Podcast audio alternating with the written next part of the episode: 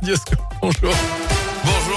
Bonjour à tous. À la une ce mardi, l'égalité salariale et professionnelle, c'est ce que réclame une intersyndicale ce mardi 8 mars à l'occasion de la journée internationale de lutte pour les droits des femmes avec un appel à la grève lancé chez nous et partout en France.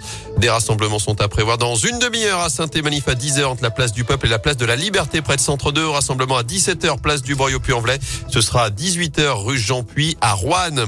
Autre grève cette fois dans les EHPAD. Quelques semaines après le scandale du livre Les Fossoyeurs, les salariés d'Orpea sont appelés à cesser le travail ce mardi.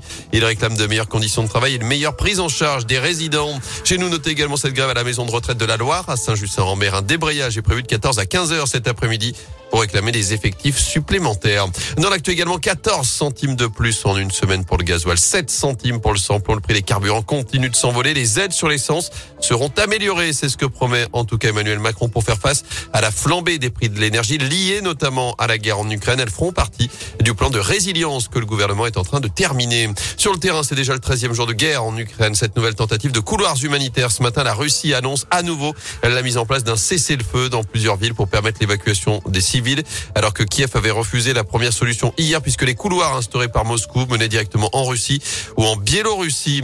Enfin, mot de sport et de basket ce soir à suivre la 22e journée de Pro B. Saint-Chamond, toujours leader, reçoit Tours. Ce sera à partir de 20h sur le parquet de la Halle Bouloche.